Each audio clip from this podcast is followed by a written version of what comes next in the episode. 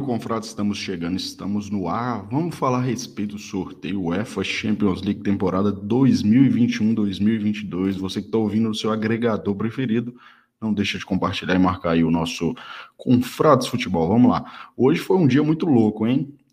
A gente está gravando esse conteúdo aqui no dia 13 de dezembro, foi o dia que rolou o sorteio. Hoje eu, inclusive, perdi o sorteio, devia ter ligado na TNT, mas eu estava ocupado na hora e recebi a notícia assim como todo mundo. E no primeiro momento eu fiquei puto, né? André, por que, que você ficou puto? Porque quando eu vi o sorteio a primeira vez, eu falei, putz, os times que eu tô torcendo aqui se ferraram. E por quê? Porque eu sou Atlético de Madrid, e aí o Atlético de Madrid já tinha caído com o Bayern de Munique, ou seja, tá fora, vai tomar do, do, dois pau. E a Inter ia pegar o Ajax. E querendo ou não, a Ajax 100% de aproveitamento. É um, um, feito raro, né? Poucos times conseguiram 100% de aproveitamento até hoje. Foi Ajax, Liverpool e Bayern.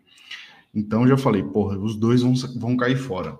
Um pouco tempo depois, eu tava aí eu tava trabalhando, só que eu tava ouvindo o podcast do Tirone, do Arnaldo, do Juca e do Mauro, que é o poste de bola da UOL. E aí eles falaram: que no terceiro bloco ia rolar o comentário né, dos jogos. E de repente eles falaram: ó, acabou de acontecer uma pataquada aqui, o sorteio será refeito, o sorteio foi anulado. Falei, caralho, velho. Sorteio anulado, nem no Brasil tem isso, Copa do Brasil, é... nunca teve, né? Eu falei, é, aconteceu alguma coisa séria. E aí, um pouco tempo depois, a gente ficou sabendo o que tinha acontecido, né? É, a UEFA alegou, primeiro, foi uma vergonha, isso é uma vergonha, até porque a UEFA tem anos que faz essa merda. Eles alegaram que um software tava pifou, né? Parou de funcionar. E aí o seguinte, tem uma cena que é grotesca, que é a cena que mostrava já ao vivo que tinha alguma coisa errada, que foi quando a Chavin tava tirando as bolinhas e no sorteio do confronto do Vila Real saiu Manchester United. E aí você deve estar se perguntando, ah, o que, que isso tem a ver, André?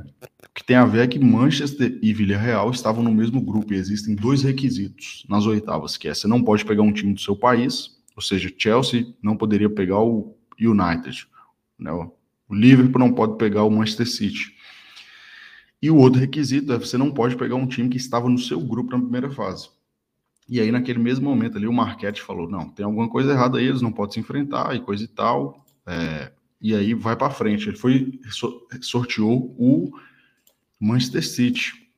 E aí quando a gente olha lá o sorteio, pouco tempo depois o Atlético de Madrid entrou com uma reclamação formal. Por quê? Porque na hora das bolinhas dos adversários do, Real, do Atlético de Madrid, o, o, responsável da UEFA ele não colocou dentro do pote a bola do Manchester United. E o Manchester poderia pegar o Atlético. E ele colocou a bolinha do Liverpool. E o Liverpool bateu no Atlético duas vezes. Isso significa que estava tudo contaminado. E aí a UEFA foi, se posicionou, falou: vamos fazer essa, esse sorteio de novo. Refez o sorteio. Alguns times chiaram, alguns foram beneficiados e outros prejudicados. Vamos falar aqui primeiro. Vou falar na ordem, beleza? Igual tá aí na tela. Quem não tá, quem tá ouvindo o conteúdo, é, coloquei na tela aqui a ordem do sorteio. O primeiro jogo foi Red Bull Salzburg contra Bayern. Aqui é o seguinte, eu vou fazer até uma porcentagem de jogo a jogo. Eu acredito que, igual todo mundo, tem muita gente que fala 100%, não fala 100% porque é futebol. O Salzburg é uma espécie de Bayern de Munique, né, da Áustria. Depois que a Red Bull assumiu, domina completamente o futebol, ganha disparadamente. E o Salzburg é uma máquina de revelar jogador bom.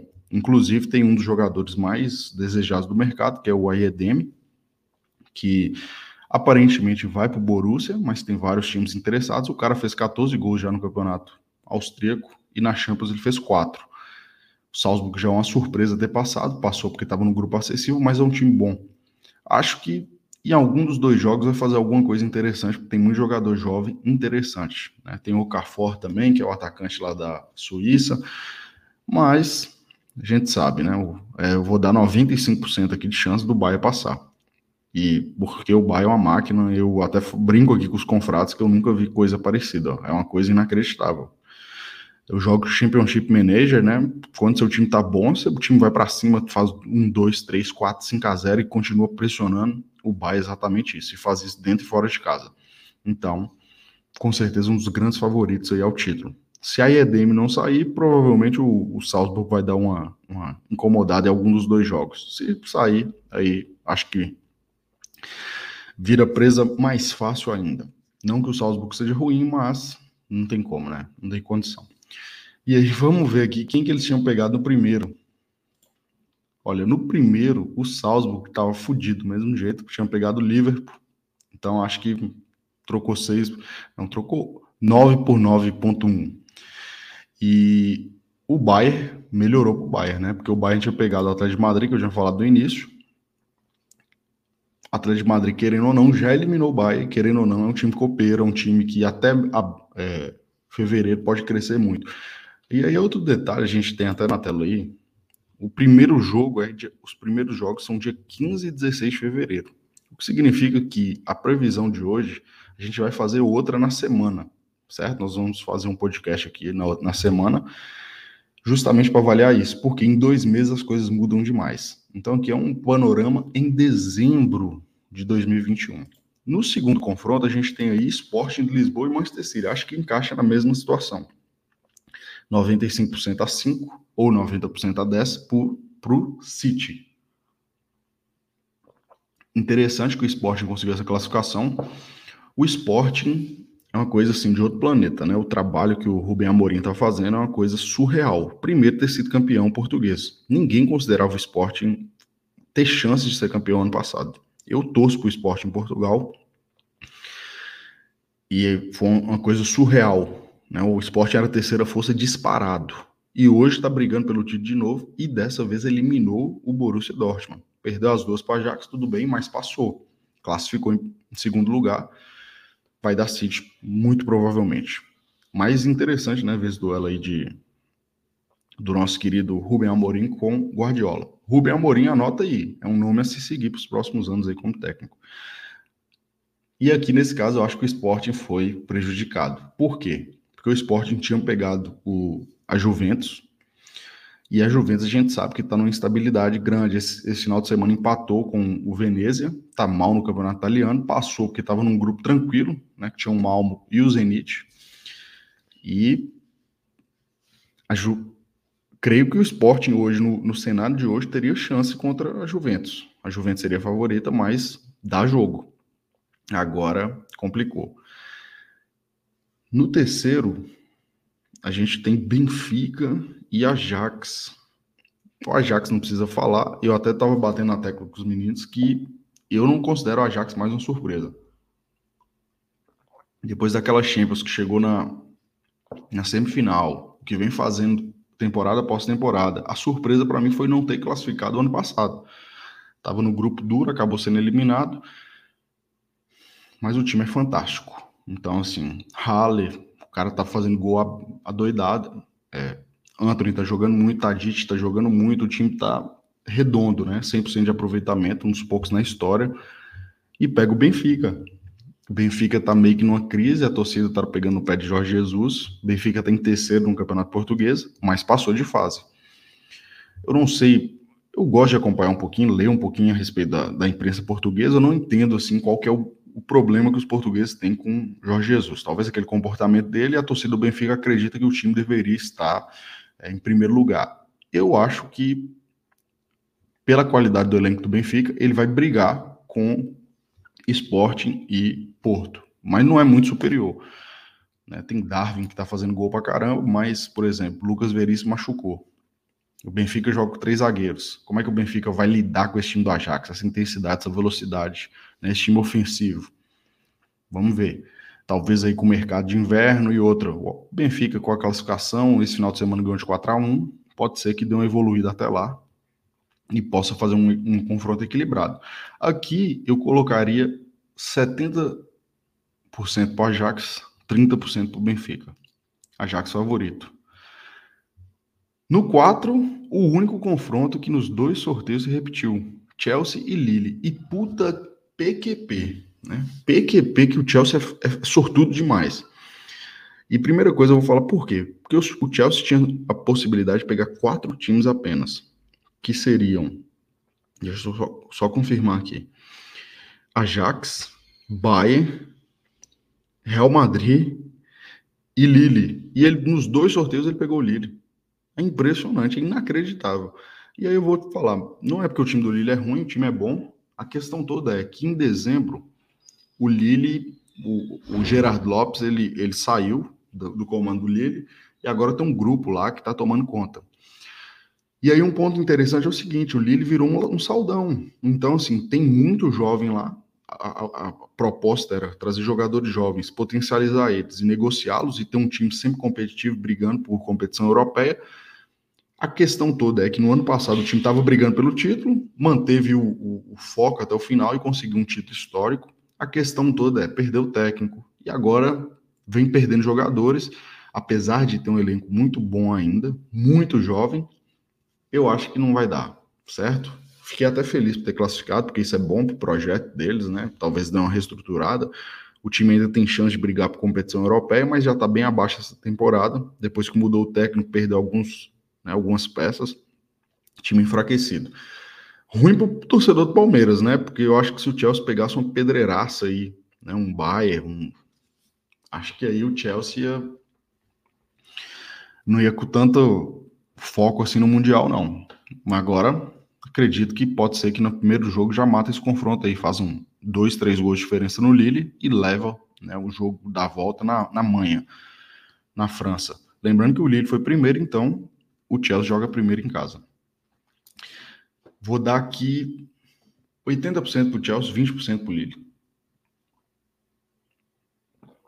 No quinto confronto, tem o meu Atlético, porra. Olha, o Atlético, eu sou crítico, né, do, do que o treinador do Atlético vem propondo nos últimos tempos, porque eu, eu falo que a realidade do Atlético em 2013, 2014, quando é, deu o salto de qualidade, foi campeão e vice da Champions, era uma realidade. Eu falo que o Atlético tinha Adria, que é um atacante medíocre, Diego, que é um jogador, bom jogador, né, para o futebol europeu, bom jogador no máximo, e tinha, quem mais? São três reservas. Ah, Raul Garcia, então, assim, um elenco muito enxuto.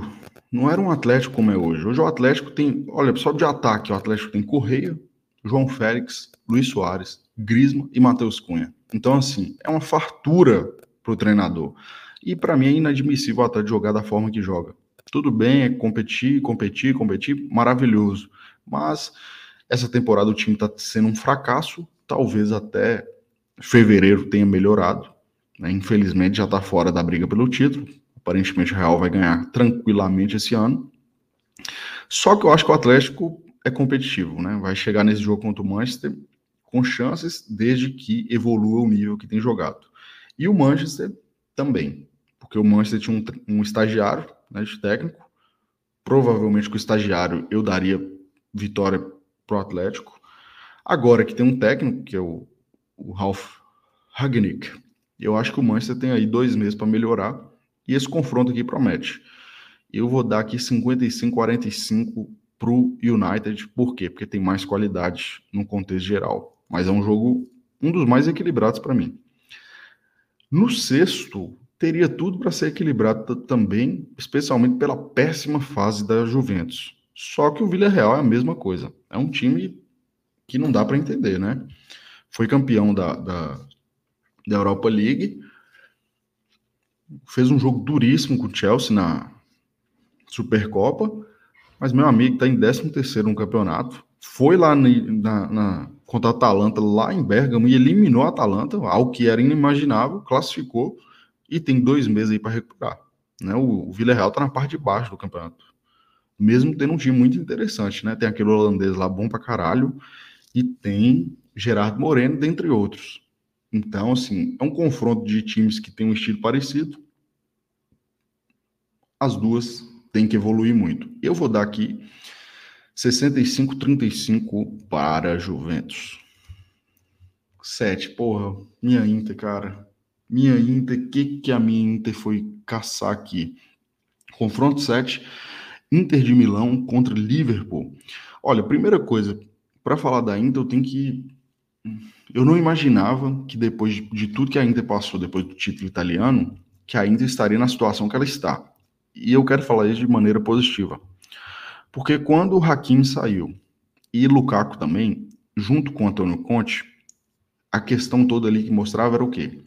A Inter tem um problema que tem donos chineses, donos chineses são proibidos de investir a partir de agora pelo governo fora do país, o que significa que o orçamento da Inter diminuiu muito. Então a perspectiva era de um time mais barato, ou seja, vamos vender algumas peças e montar um time um pouco mais barato. Foi por isso que Conte vazou.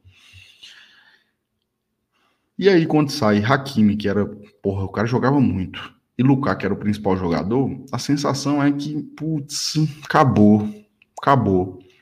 Chegou Inzaghi, aí chegou Dzeko, chegou Correia, bons atacantes, mas eu sou fã de Dzeko, mas bem abaixo de Lukaku. Chegou Dumfries, né, para lateral direita, e aí a Inter manteve o esquema tático, né, que foi maravilhoso nas duas últimas temporadas, que é o 3-5-2. E eu tenho que falar, eu tenho que tirar o chapéu, porque Simone Inzaghi realmente me surpreendeu. O time da Inter está jogando muito. E eu acho que a, o Liverpool é muito favorito, mas eu quero ver esse jogo, velho. Por quê? Porque eu acho que, mesmo nos jogos contra o Real, a Inter jogou bem. Eu gostei do, do, do da postura da Inter. No último jogo perdeu 2 a 0 mas não sei se 2 a 0 traduz o que foi o jogo, poderia ter sido um empate, por exemplo, e deu real. E ainda subiu muito de nível no campeonato. Tá jogando com o Broso, né? Os três zagueiros, né? Devray, é, Bastoni e Broso de nosso primeiro volante. Na meiuca, Chalianoglu e Barella estão jogando bola pra caramba. E o meu queridíssimo né, na frente de Zeco. No último jogo ele nem jogou, jogou Alexis e Lautaro. Só que assim, eu tô muito surpreso com o desempenho. Até deixa eu só até olhar aqui qual que é a classificação do campeonato italiano agora. No campeonato italiano hoje a Inter tá em líder, a Inter assumiu a liderança. Teve um momento aí que tava até oito pontos atrás, né, do Napoli da, e, da, e do Milan. Deixa eu olhar aqui. E, e isso é liderança, um ponto na frente. Então, assim, o Liverpool é a máquina, só que eu acho que ainda tem um ponto forte que é o seguinte: os três zagueiros são muito bons, né? Que é Skriniar na direita, Devray na sobra, Bastoni, que para mim vai ser um dos melhores zagueiros do mundo no futuro, e Roso. Então, assim, vamos ver o que, que a Inter faz. Eu até falei no grupo, né, com Rafa, com Gus, com Gabriel, que o mais importante é voltar a competir na Europa. Eu tenho um. Então, assim, eu dou 75% para o Liverpool, mas estou bem ansioso. Acho que esse jogo vai ser bem interessante, especialmente pelo se a Inter conseguir um resultado na ida, ou vencer, ou mesmo empatar. Até porque quem lembra, né? O Liverpool era muito favorito contra o Atlético de Madrid. No dia que estourou a Covid, não sei nem se eu posso falar esse termo aqui no YouTube, mas no dia que estourou a Covid, o Atlético foi lá e eliminou num jogo inacreditável, né? Que Marco Lorente acabou com o jogo. E por fim, Vamos para o último confronto, oitavo, que é o nosso PSG Real Madrid. Pô, vamos falar a verdade, né, velho? Real Madrid é o time que tá mais puto até agora. Por quê? Real Madrid tinha pegado o Benfica. Querendo ou não, Benfica em crise, porra, não sei o quê. E aí vamos falar, se fosse hoje, provavelmente Real Madrid seria favorito. Por quê? Porque o, o PSG não tem um conjunto ainda formado. O time não está jogando por música, né? Então, assim, tem tido dificuldades. O Real Madrid, pelo contrário, tem jogado bem, especialmente nessa sequência recente, né? Vini Júnior, Benzema, os caras estão ali agindo, é, jogando por música. Só que aquela história, até em fevereiro, Neymar já voltou, Messi está mais ambientado, Mbappé, o time está mais entrosado. Só que o seguinte, o Real Madrid tem esse problema que o PSG pode subir muito. E o PSG acho que saiu ali de um United que parecia um pouco mais acessível, apesar de ser um jogo equilibrado, para cair no colo com o Real Madrid. Eu quero muito ver esse jogo e vão bater naquela tecla. Se o PSG cair, é para as pessoas entender que não é trazendo esse tanto de contratação que o título da Champions é automático. Champions League é um campeonato duro pra caralho. Difícil pra cacete. Então, mais uma vez, isso aí fica provado, né? Com o PSG vai ter que pegar o Real nas oitavas, ou seja, se passa do Real, uma pedreira. Chega nas quartas, outra pedreira. Na semi, outra pe pedreira. E aí a gente passa por essa questão do campeonato de mata-mata. Eu acho muito mais emocionante, só que em confrontos de mata-mata, às vezes um, um, um, estilo, uma falha do seu zagueiro, um pênalti, um VAR mais ou menos, decide sua sorte. Certo? Então, acho que é isso. Então a gente vai chegando aqui ao final, né, desse sorteio maluco de hoje, né, que teve um problema técnico. Inclusive tinha um glorioso Arjavim lá. E a gente tem esses oito confrontos. Acho que vai ser foda demais, já estou ansioso. Lembrando que as primeiras, os primeiros confrontos são terça-feira, 15 de fevereiro, Sporting City, PSG e Real Madrid. Na quarta-feira tem Salzburg e Bayern, Inter e Liverpool. Na semana seguinte, a gente tem Vídea Real e Juventus, Chelsea e Lille. Esse dia aqui tá meio, tá meio xoxo, né? E no dia seguinte temos Benfica e Ajax e finalizando Atlético e Manchester United. Então é isso. A sorte está lançada. Deixa aí nos comentários é, o que, que, você acha que vai dar, quem vai passar em cada um e pode meter a corneta. Falar, pô, que porcentagem foi essa daí, velho? Fechado? Então é isso, meu confrade. Vamos ficando por aqui. Um forte abraço e te vejo na próxima. Tchau, tchau.